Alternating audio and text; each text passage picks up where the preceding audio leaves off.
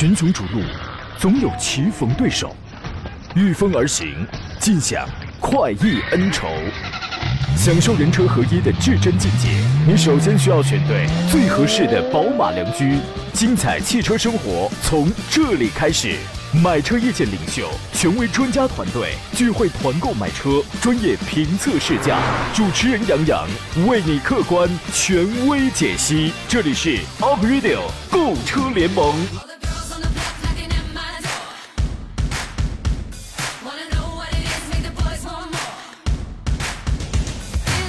来吧，各位，新的一月就此开始了。上午时间，神龙小广的 April 购车联盟开始直播。我是杨洋，出差两天，我回来了，在济南重新问候全省的汽车人朋友。有听众呢，肯定又要问我去哪儿了。咱们抛开工作不谈，我就告诉你两样吃的，你就知道了啊。第一天，小豆腐；第二天，火锅。火锅，哎，对喽。第一天我吃的是小拓了豆腐去了啊，呃，重口味哈。先后是去了泰安跟这个重庆，待会儿给您详细汇报啊。明天呢就是元宵佳节了，祝愿各位团圆喜乐，花好月圆。今天我们直播一个钟头，探讨解答一下选车买车的专业问题。当你不知道该买什么车了，决定不了，呃，挑选哪一款了，欢迎拨打直播间的两路电话零五三幺八二九二六零六零八二九二七零七零。几种网络互动方式，您可以用文字的方式发送你的观点或者是问题。新浪微博你可以艾特我山东交广杨洋侃车车友群，请加入四八四二幺幺零零。微信公众账号请关注山东交通广播以及山东交广杨洋看车团。后一个请搜索小写的拼音全拼杨洋 FM。幺零幺幺节目以外的时间，您通过这个，我可以来回复您的问题啊。今天呢，和我一起来解答汽车问题的呢是北京戴通汽车科技的总监何正茂大官人。你好，大官人。呃，你好，大家好。今天是三月一号了啊，这个再有三百天可就过年了，您高兴吗？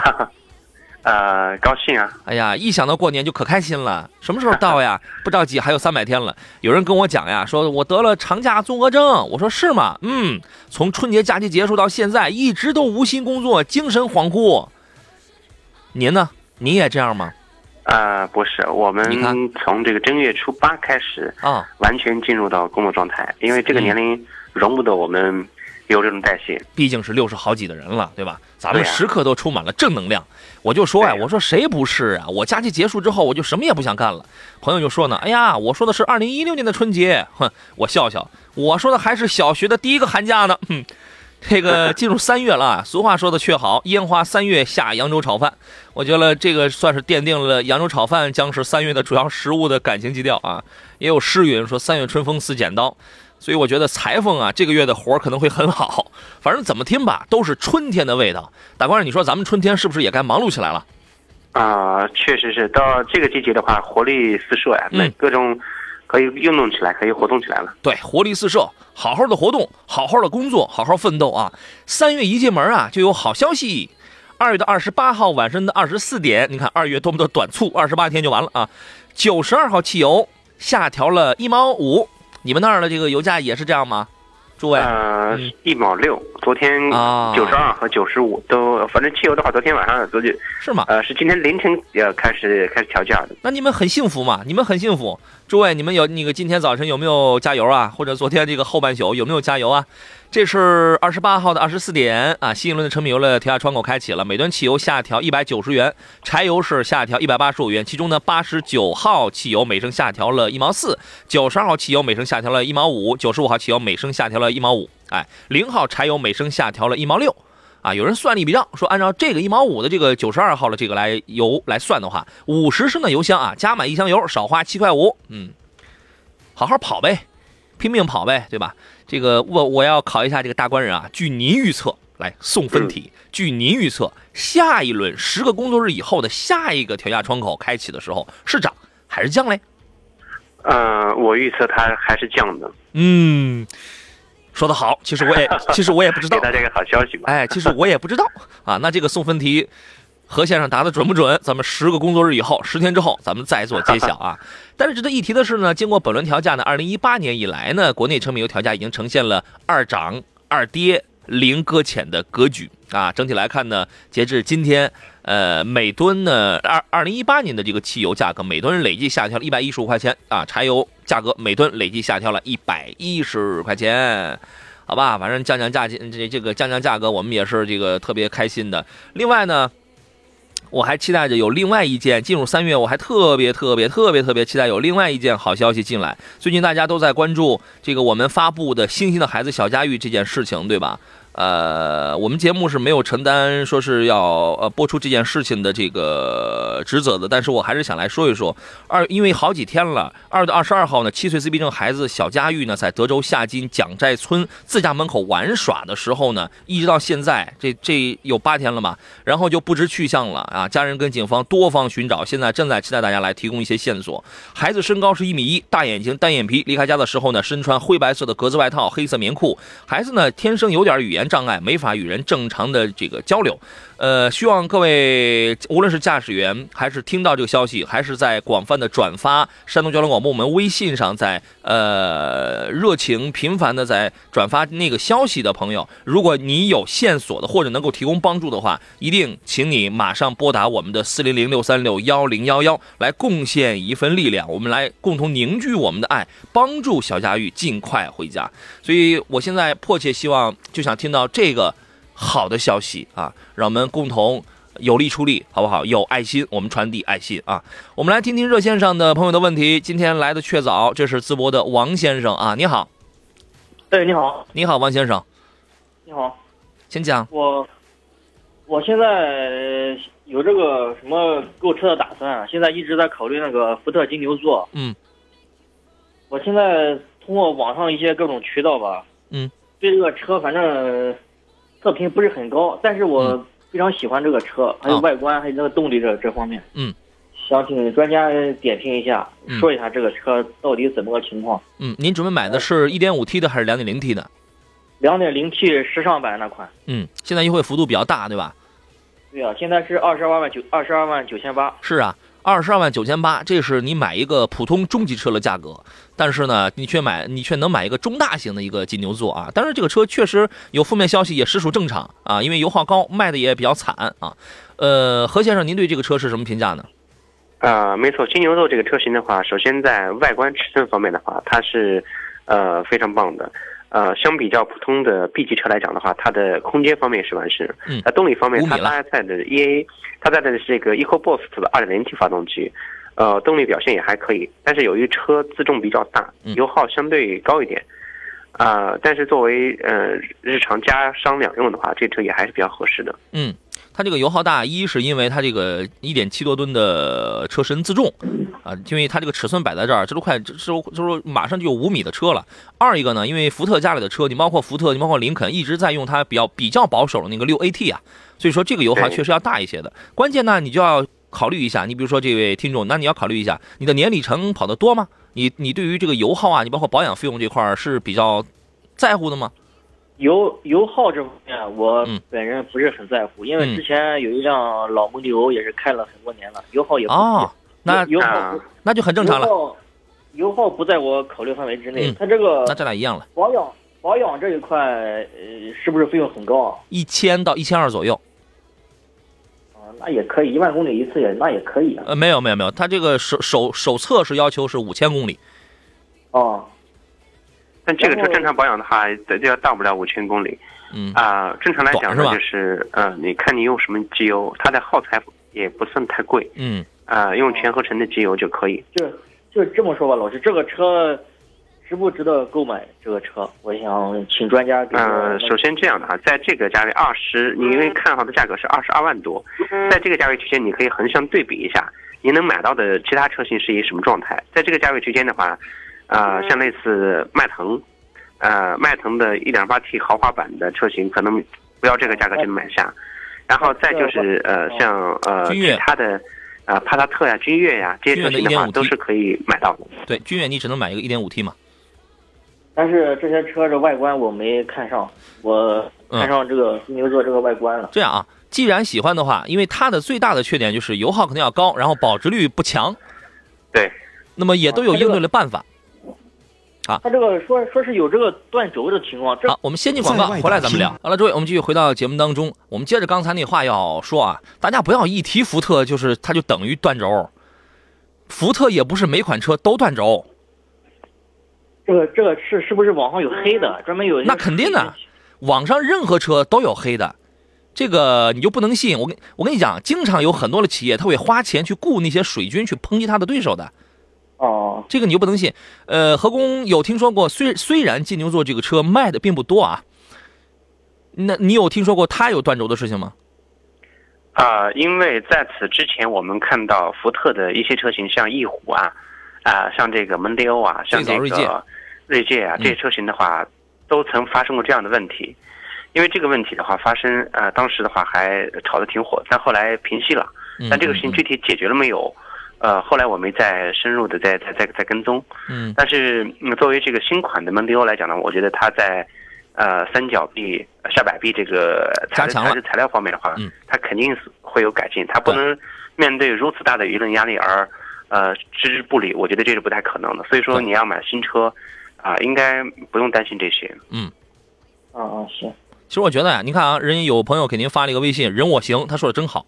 当然，你只您只需要听前半句就可以了。他说：“我想对这位买金牛座的兄弟说，有钱难买我乐意。”哎，你就听到这儿就行了。因为他后半句说的是，我买车的时候啊，都说路虎揽胜好，嗨，但我毅然决然买了夏利。嗯，后半句你就不用听了，因为刚才说了那些个缺点，其实对你来说你是不在乎的，对吧？油耗我不，油耗首先我不是，对，没什么太大的毛病，哎，千把块钱也也无所谓，反正正常保养嘛。对，保值不行啊，我们也有办法，你这多开几年，你开到五年开外嘛，大家也都一样了嘛，几乎这都一样了。说还有一个问题，那个老啊，我我想问一下，说之前我从那个有一个也是一个看车的平台，他评价说金牛座甲醛超标，这个事情，嗯，也是真的吗？哦，这个我还这个我确实不太清楚啊，我但是这个应该是很有，应该呃，它是一个物理测试就可以来这个完成的。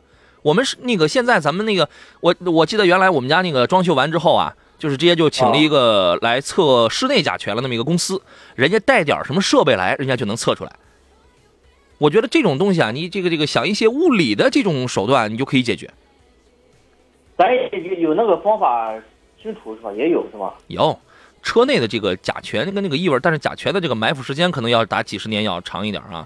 呃，对于这个事儿，何先生您是怎么看的？呃。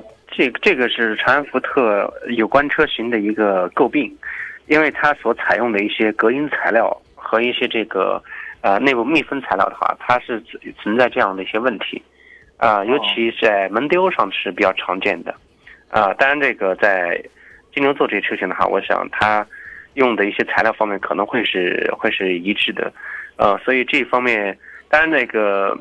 你得你得需要去现场你去看看车吧，因为这个这种各种车型现在，呃，在国家的严格的标准呃要求之下的话，它肯定有所改进的。哎，这个事儿啊，您真的就是可以通过通过泡坛子或者咨询想办法咨询一下一些老车主，通通通过他们的口碑当中来进行了解。好嘞，好嘞，好吧，谢啊。好嘞，到这儿，好嘞，再见喽啊。好嘞。呃，当然有朋友也是对于这个车提出反对意见了，三档起步说啊，说蒙迪欧 Plus 呀。保值真惨呐，慎入，因为这个车确实你卖不了几千台，然后这个保值率确实它就要比较差一些。保值差呢，其实我觉得现在优惠两万的这个降幅还不算大，应该还可以更大一些啊。呃，然后有朋友也是支持的，说有钱难买我乐意啊。青岛的风奖是说，昨天晚上我开过朋友的金牛座，感觉还真不错。金山绿水间说呢，买金牛座这哥们儿，那既然钱不是问题，金牛座就必须得上两点七 T，不是上你要上两点七 T 的话，那个可能就太激进了。那个优惠完之后，那也是三十多万啊，那直接就是 A 六什么的这个价格了。虽然级别上还是差个零点五，对吧？然后呢，他说两点七 T 才是金牛座的精髓，你不差钱买个两点零 T 的金牛座就差点意思了啊。呃，我给这个车友一个建议，您可以抽时间去试一下迈腾 2.0T 和新帕萨特 2.0T。嗯，试完之后您再来试一下金牛座。嗯，这三台车你比较一下。嗯，他可能啊就是比较喜欢金牛座了。第一是尺寸，对吧？第二是它那个比较运动的，它是商务又加运动的这种造型啊，感觉自己开一个啊开一个阿斯顿哈。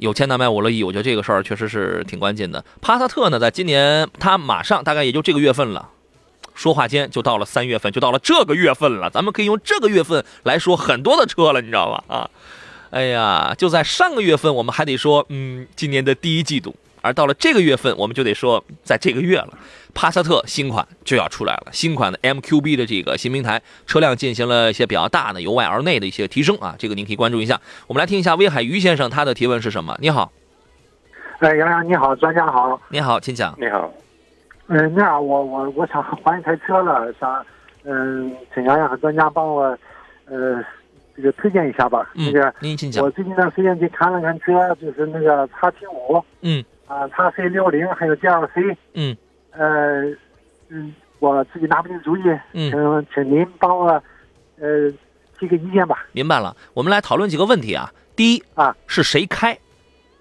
呃，我和我媳妇都开，啊、第二，您大概是多大年龄？呃，我四十五。嗯，第三，呃，对于哪些方面比较，就是在买车之前，你比较对哪些方面有一些追求？呃，因为我那我是我我个子呃一米八三，嗯呃，我我还是我还是希望空间能稍微大一点，啊因为可能如果呃我我看这几个车可能呃应该安全性应该没有什么太大问题吧。对对，没有什么太大的差别。嗯啊，呃，我还我还是希望有个呃好一点的四驱，呃，因为、要是碰到雨雪天，呃，能能能相对的呃安全一点，操控好一点。嗯，空间大，四驱。对于成本这方面，你比如说，你比如说你的那年里程大概是在多少？你对于成本这块有考虑过吗？五十万左右，五十万左右啊，这个四驱是都能买了。呃，然后对于成本这方面有一些这个，你是想你是不在乎成本呢，还是说尽量把成本想控制的低一些？呃，用车成本差不多就行，我不是特别在乎，反啊正多多个十万八万，少个十万八万都行。行，反正我我我关心的想问的几个问题已经问完了，不知道何先生啊对于这个包洋葱，您是有些什么样的想法呢？呃，首先在这三台车里面，呃，拿呃这个凯迪拉克 XT 五加这个沃尔沃 XC 六零新款，再加这个奔驰的 GLC，三台车的话呢，购车预算方面五十万，呃都是没问题的。很充足了。然后在这个车型的四驱方面的话来讲，啊、那都是都是可以选到。呃，综合购车方面来讲的话叉 T 五的购置成本会低很多，啊，你可能四十出点头就可能就能买到了。但是呃，像奔驰 GLC 跟这个叉 C 六零的话，啊、因为叉 C 六零新款上市时间不久，优惠幅度不大。相比较而言的话，我倒是建议在呃奔驰 GLC 和叉 C 六零两车两车之间去选一下。嗯，其实刚才您、啊您的这个前半句的意思是，凯迪拉克的 XT 五由于它现在优惠幅度比较大，所以它的性价比在这里边它是最高的，对是这意思。因为五十万的话，你买一个顶配的叉 T 五你都花不了，对。你买好好好，对吧？你买你买顶配叉 T 五，你办完那才四十五左右。嗯，那那呃，杨洋，你给我个意见吧，我反正我就、啊我老是听你的节目，我就相信你。呃，我没有听清，您是想让我来给您来这个推荐一款是吧？啊，对。呃或者是和和这个、和这些车都差不多的。嗯嗯呃嗯，，那个你你你给我呃提个意见，我再去看一看。我是这样考虑啊，如果就在您看的这三个车里边来选的话呢，呃，你只要觉得奔驰的 GLC 的空间，你只要觉得足够，因为您是一米一米八三。呃 GLC 的空间也应该是能足够了，虽然它没有 XT 五的空间啊，跟三维那么的大，对吧？但是应该是正常使用应该没有问题。你只要觉得它的这个空间没问题的话，我建我建议你买 GLC，因为你五十万的预算啊，呃，根据各地的行情不一样，你要么能买二六零的这个豪华，要么能买嗯这个这个三百，就是那个三零零的动感。它这个各地的行情它不一样，你要你如果是不加价的话。不加装具的话嗯，那么你嗯以裸车五十万来这个计算的话，你能买三百了，你能买三百了。如果你再加不点钱的话，那你就买个二六零的这个豪华型，就是你退一步。那么这个车上基本上这个 2.0T 用奔驰最新的这个 9AT，从动力、从从经济性上各方面都没什么都没太大问题。然后您对于这个保养不是也不是也那个也那个不在乎吗？关键这个车呢，呃，奔驰的全时四驱还带可调悬挂。从舒适性、从操控性、从它四驱能力上来讲，都都没有什么问题。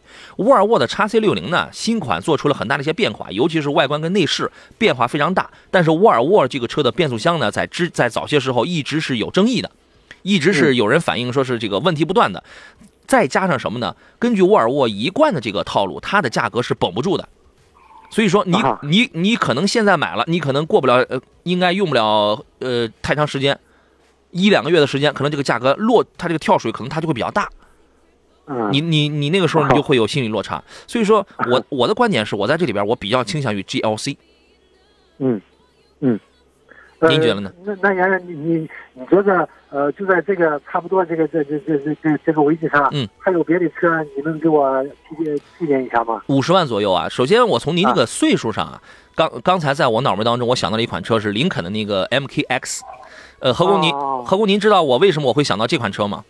嗯呃，一这个车它也是个六速变速箱的一个问题，它也是油耗略略高一点啊。但是第一，它这个车风上呀，它比较稳重，空间也够。第三一个呀，林肯的 MKX 啊，它这个用料啊，它它那内饰那些用料啊，它那些皮质啊什么，嗯，相传都是来自于国外。这个我也不知道它是不是真来自于国外。反正我拿到一台新车的时候，真的一点味儿都没有。哦，对，整个它的这是个我我有我有个朋友是开的这个车，啊嗯，他的口碑还可以吧？啊还可以，他跟我说可以，可是我嗯我我我我我还没找到车，我还没看到。啊，这个你可以看。另外呢，如果你不嫌不嫌油不嫌油耗高的话，福特探险者啊，福特探险者的啊舒适性也比较高，巡航状态下舒适度比较高，尤其它那个第三排那个电动座椅啊，你摁一个钮，你嗯那个那个第三排直接就沉下去，直接全自动给你铺平，是吧？这个嗯这个反正也都挺舒服的。然后就是就是街车啊，街车你像是普拉多呀什么那样的啊啊哦，那那那那个不行，那个那个不适合，因为我、啊我，我不会去越野或者是嗯，开着到处跑，我就是室内跑。那我觉得这些就差不多了，您可以看看了。嗯，行，那好，谢谢好吧，谢谢洋洋。好，您别客气谢谢洋洋。好嘞，再见。哎，好嘞，哎拜拜，拜拜。嗯，一米七八这位朋友给我发一微信，说杨喜马拉雅什么时候更新啊？在哪还能听重播？没时间听直播。哦，嗯 对不住啊，这个最近确实又出差又干什么事儿多一点儿，最近没有上传那个节目的重播。呃，您有您有心了，您有有心了啊。呃，在手机上下载一个五幺听。五五十一阿拉伯数字的五十一听听广播的听这个软件啊，就是我，你比如说我十二点我刚一做完节目，和那个何工，咱们十二点刚一做完节目，十二点零二分他们就能听到这个今天这期节目的重播了。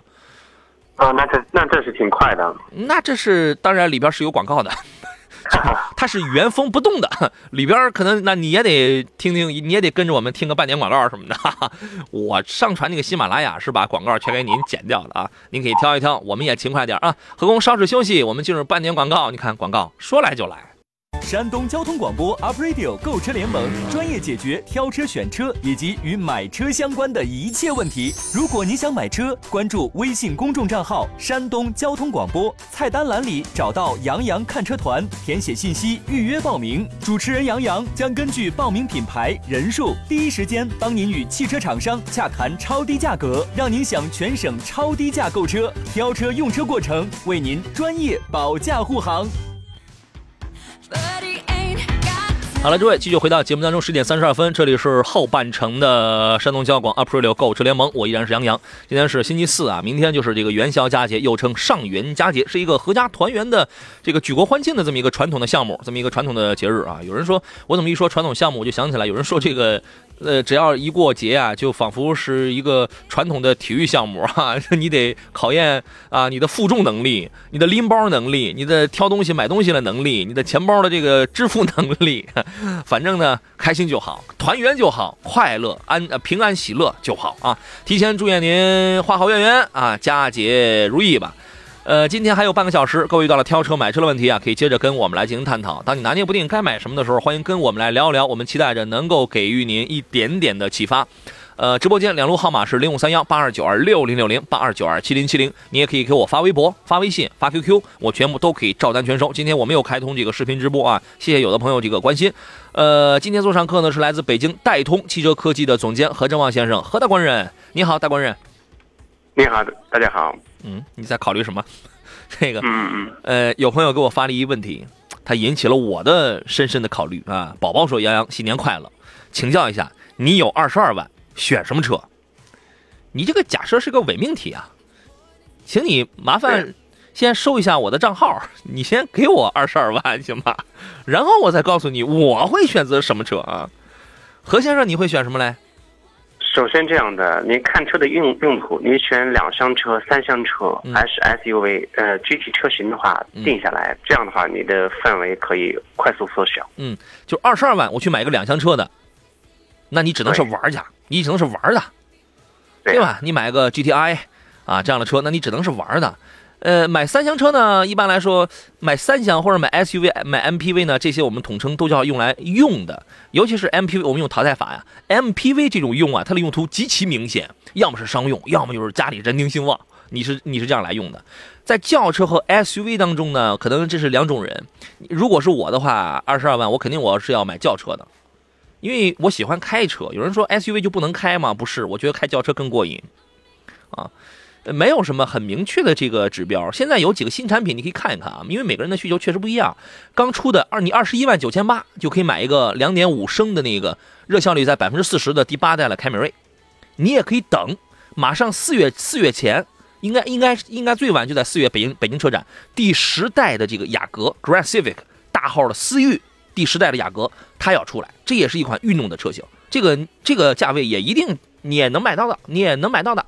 另外呢，我如果你你你如果考虑推背感要激情澎湃一些的话，1.8T 的这个帕萨特呀、迈腾啊这些你都可以买，这是这是轿车，SUV 那就更多了，请何工来推荐几个吧。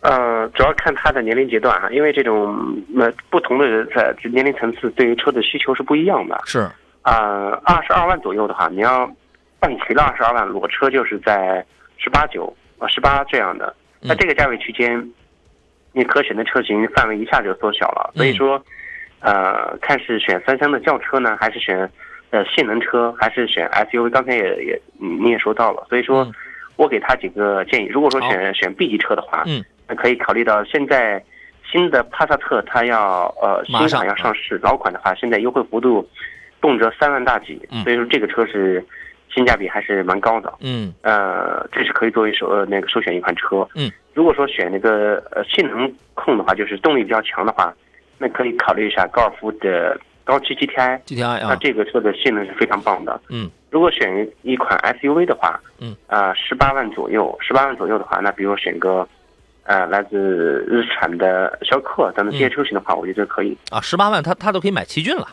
他啊，对，奇骏奇骏的话对，办齐了二十二万，可能有点够呛。裸车二十二万的话，它其实如果如果呃如果是裸车的话，它可以买两点五的奇骏了，对吧？然后呢，两点五的一汽丰田的那个荣放，呃，再然后呢，二十一万多，二十一万左右，你就可以买四四驱旗舰七座顶配的那个三菱欧蓝德。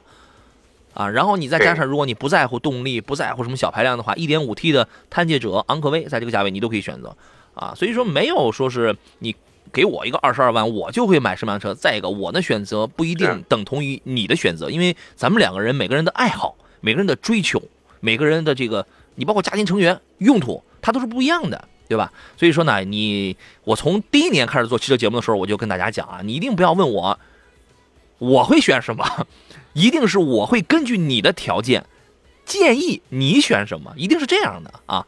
呃，茶说何工会选择大众系列，何工最近不太选择大众了，为什么？啊、还行吧，因为这种车型因为我 我本平时接触嗯。呃维修，包括我做我我的业务当中的更多车辆都是这些车型，所以我还是非常非常熟。靠修理大众发家的，对，哎。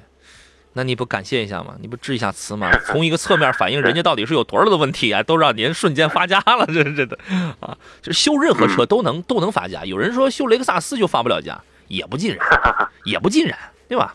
对，呃，这都是玩笑啊，小玩笑啊。伟说，麻烦主持人评价一下新上市的马自达六值得入手吗？马六还有有还有有一款新上市的车呀？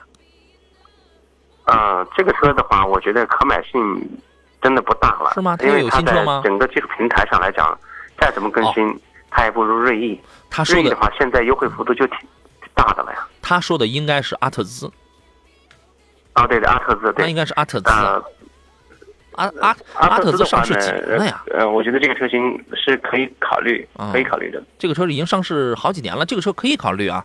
呃，很年轻态，混动技术是马自达家里目前为止最漂亮的那么一款车。呃，已经它已经不它已经不是新上的了，已经上了至少得有个两年多了吧得，少说少说两年多啊。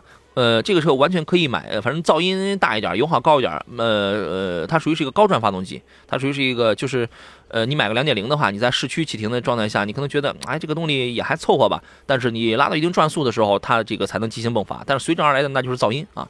呃，车是好车，这个你可以考虑。我们我们现在在等的是今年的马自达的 CS 杠八，CS 杠八呢现在有不确定因素，它到底会用阿特兹的两点五升，还是配在国外的 2.5T？它只有这两个排量选择。就目前来看，原来在海外它有个 2.2T 的柴油，但这个是一定是不会让它进入到咱们中国国内市场的，因为那个排放实在是太不行了啊！等等，吃饭从来不买票，你挺狂啊你哈！他说 CRV，CRV 现在你就不要买了嘛，要读书，要看报，要听杨洋的节目啊。荣放和领克零幺该怎么来选？十八万左右的 SUV 啊，啊，你怎么看？如果十八万左右的话，我们看到呃，领克零幺这款车型，实际上它的技术平台完全来自沃尔沃。CMA 啊，呃，动力发动机动力总成的话，嗯，完全是沃尔沃的。嗯。啊、所以整车来讲的话，我但是我相信它后期 这款车一定是有这个价格下探的空间。嗯啊、但是在和荣放两车之间相比的话，那当然肯定是这这个 2.0T 的领嗯克零幺的动力表现，整体还是要好于这个自然吸气的荣放。嗯，它这个十八万，实际上它四驱够不着，是吧？四四驱够不着，它应该能买到两驱的那个耀耀 Pro，就是那个两驱的顶配，它它能买到那个。对，哎，从动力上去讲的话，从动力呃科技范儿、功能上去讲的话，荣放它是一个很朴素的产品，十八万的荣放，对吧？它没有毛病，它很经济，它很可靠，它不会有什么毛病，你知道吗？领克呢，可能它是一个新事物，那你会担心，哇塞，这玩意儿以后会不会有小毛病？那这个谁都不知道，你知道吗？这个谁都不知道。但是它暂时呈现在我们面前的是，哇塞，这个车颜值很很奇葩，很潮，然后动力、配置、功能很强大。嗯，对，说完了。所以说，你要么你就怀着试试看，如果是我的话，我可能我会怀着试试看的想法，我我暂时先买个领先买个领克，你知道吗？呃，我们来听听下一位热线上朋友的问题，东营徐先生啊，你好，哎，你好，你好，徐先生，请讲。啊，我想咨询一下，就是奥迪 A 六低配的和那个沃尔沃 S 九零那个 T 五低配的，现在价位都在三十五万左右，这两个车选哪一个比较好？那 A 六低配的，你看的不是一点八 T 的吧？是两点零 T 的是吧？啊，奥迪啊，啊，对，啊，对对对，啊两点零 T 的那个三十四五嘛，是吧？关于沃尔沃的 S 九零，呃，您呃比较看重买你买车比较看重哪些方面呢？呃，我就是实用的就行了，就是看那哦个质量比较好一些的。打算要开几年啊？嗯，开个七八年、十年左右啊，应该。啊，十年左右，那就保值率这几乎也都差不太多了都啊。啊，嗯，何工，您是什么意见呢？首先我呃从这两车之间的话，呃我可能还是会建议你选择奥迪 A 六，因为它毕竟这个车的保有量很大。嗯，A 六 C 七 C 七点五呃二点零 T，呃这款车的话，目前来讲它的综合性能确实非常棒，现在油耗也不高。嗯，呃而且后期维修的费用的话，相对于沃尔沃来讲的话，它不会高太多，所以说。呃，如果你呃从长期的长期使用来讲的话，我个人推荐还是选择呃奥迪的 A 六，因为这款车确实呃现在的量非常大。嗯，我给您一个建议啊，你等，呃，今天是三月一号，三月五号呢就是日内瓦车展，日内瓦车展上那个 C 八就是奥迪的新款的 A 六 C 八就要发布，预计合工那个四月份北京车展之后，这个车应该就会在国内就会上了，对吧？应该就会上，所以说现在的现款 A 六的话，它是 A 六 C 七点五，嗯，对。呃，这个车型优惠幅度真是挺大的。对那么新款的 A 六呢，价格肯定要略高一些嘛，但是它的变化很大。你比如说它这个外观跟 A 八似的，整个内饰跟 A 八非常像，你你知道吗？比现款也不知道漂亮了多少倍了。就是到那个时候，你愿意多花钱，你买你买这个 C 八，你如果考虑性价比，你买现款的七点五，七点五代，嗯嗯嗯，就等一个月，啊，好，好好，好吧？好，这个车确实这个没什么说的，这个保有量非常大啊，各方面的这个大家也都非常稳定，是吧？啊对，好嘞，好嘞，再见啊，祝您成功。拜拜啊。呃，哎，刚才还有朋友问了一个什么问题来着？临沂临沂的小刘说的，两位老师好，凯美瑞、速派和雅阁这三款车呀，我都选中配，该怎么来选？同理啊，这个第十代的这个雅阁呀，马上也要出来了，这个您也可以等一等，大概也就是一个一个月左右的时间。它先它有三个动力，先出来的会是 1.5T，1.5T 呢就是配一个 CVT，还有一个六档手动嘛，这个是比较普通的。2.0T。两点零 T 会配那个十 AT，三点五的雅阁你就你已经就就再也见不到了啊。呃，想体验本田的新技术的话，就两点零 T 买个十 AT 呗。预计这个东西也得二十二万往上啊。对。也也得二十二万啊，然后一点五 T 普普通通买个十七八万的，嗯，应该在十八左右，因为凯美瑞它就定十八左右嘛。啊，我们先进广告，回来之后咱们来咱们来来聊聊这三款车。改变好了，回到节目当中，说到这三个车子呀，一个是速派，一个是凯美瑞，一个是雅阁啊。刚才对于新款雅阁的观点已经说完了，对于这三个车子，您会怎么来分析呢？何工？嗯，我个人建议就是，呃。看，还还是还是等等等等等等，如果新的新的 C 八上来之后呢，看它的价格区间。呃，您说的是新代的雅阁上来？哦，对，新的雅阁，新的雅阁，呃，这个车型更新上来之后的话。嗯，其实它的竞争力，我认为可可以比至少比现在的现在的这一款要要强很多。对，有人会说，哎呀，这个我看照片了，第十代雅阁那就是个大号的思域，我担心它这个后排，我担心它后排这个高度这个这个不太够啊。你可以做一个参考，它的后排高度跟那个新款的第八代的凯美瑞它是一样的。上一代凯美瑞的车高是在在一米四八左右，但是呢，新款也是在一米四五左右。啊，如果我没记错的话，这两个在车高上它是它是一样的。你新款凯美瑞你能坐开，那雅阁那基本那就没什么问题，因为座椅的对对于日系车，它座椅这个厚薄跟高度的设定啊，基本上它都是差不多的啊。呃，从外观上去讲的话，时代雅阁呢会比那个新款的凯美瑞会多一点点，因为新款凯美瑞的车身长度也到四米九了，然后轴距在两米八二五左右吧。那个雅阁跟它差不多，它轴距是两米八三，然后车身长度比它略高一点点嘛。我建议你等一等啊。呃，新款的雅阁出来之后，您觉得凯美瑞会不会有有有那个促销呢？有可能吧？这个肯定的，他们俩 向来就是强烈竞争对手啊。凯美瑞它更新换代的要早一点，对啊，雅阁的话稍慢一步，所以说，呃，凯美瑞肯定会根据雅阁上市之后的动态会做出相应调整，这是肯定的。对，你看，这就是知己知己知彼嘛。当然，小刘又发了一，他又发了一条微信，他说我不喜欢涡轮增压的，那雅阁你就不用考虑了，对吧？雅阁你不用考虑了，没有了。对，然后呢，他还看了个速派，速派你也不用考虑了。对，速派全系涡轮增压的。朋友，你是不是就是想告诉我，你就想买个凯美瑞？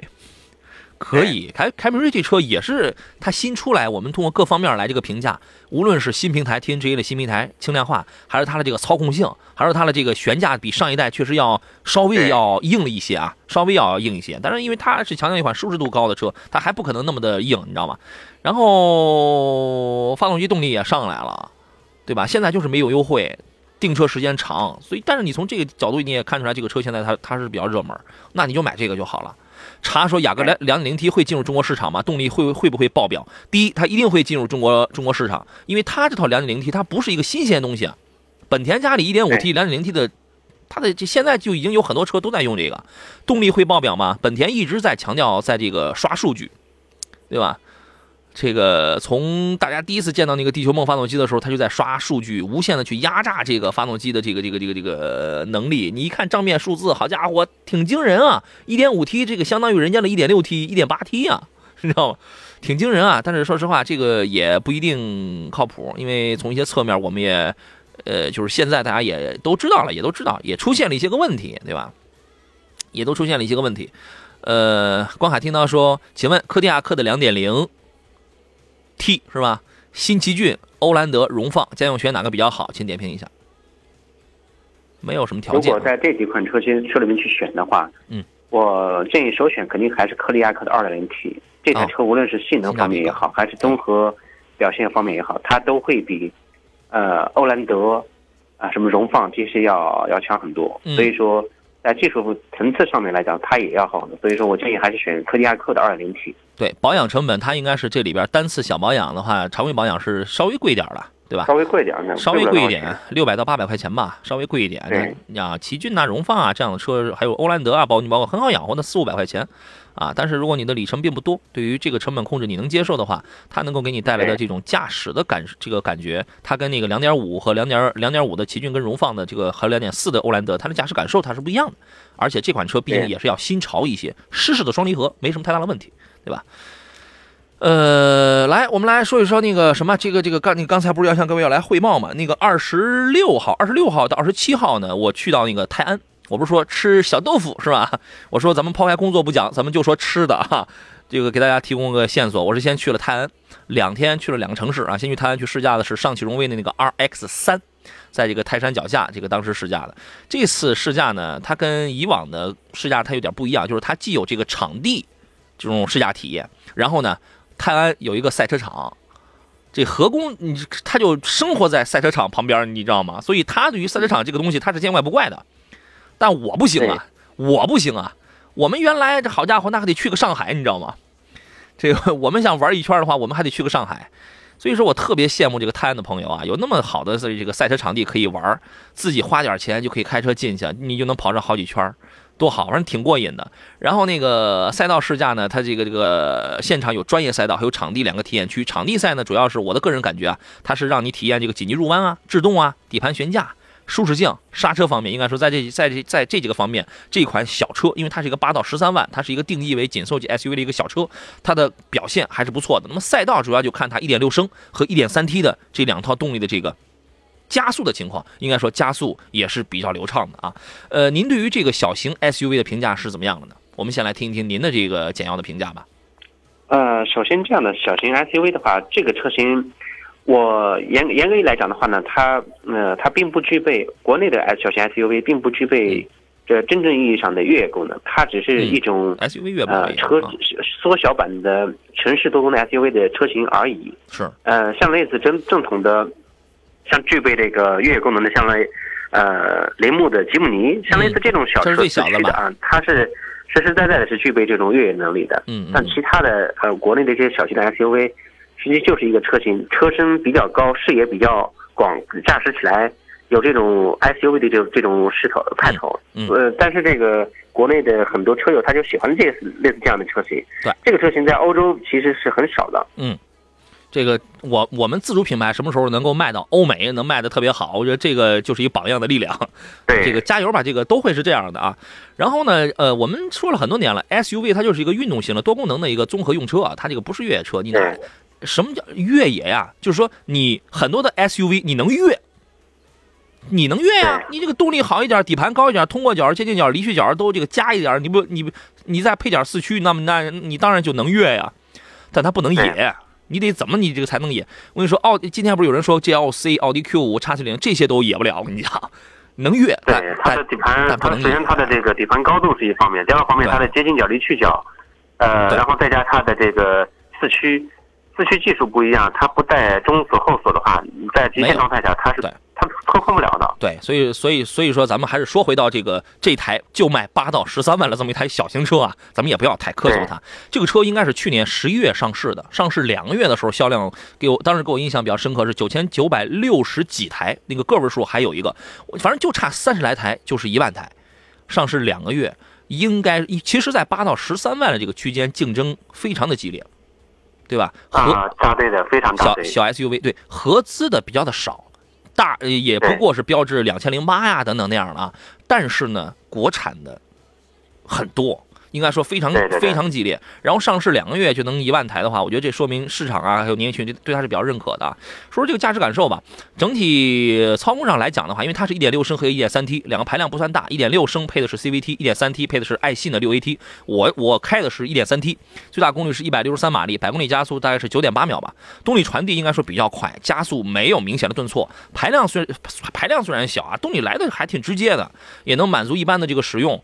呃，你正常家用能满足，偶尔加个速玩玩，我觉得也完全足够了啊。底盘调教比较扎实，无论是在这个高速绕桩，还是在这个，因为它那个场地啊，它故意给你设计的比较的拥挤，就是要让你在呃很紧张的这种状态下，不断的绕桩，不断的去去去这个打方向，不断去这个过弯，整体性应该来说还是比较不错的，空间也就足够。后排地板是平的，两米六二五的这个轴距，关键后排地板它是平的，十万六千八，你可以买个一点六升的一个手动互联版。手动的八英寸大屏，然后那个一点一九平米的那个天窗是这个级别里边最大的。另外，车身稳定系统，呃，也标配那个什么那个应应该应该是仿皮的仿皮的这个座椅，前排座椅加热定速巡航都有。所以说，八到十三万这个区间啊，十万六千八买一个手动挡的互联版，我我的建议是。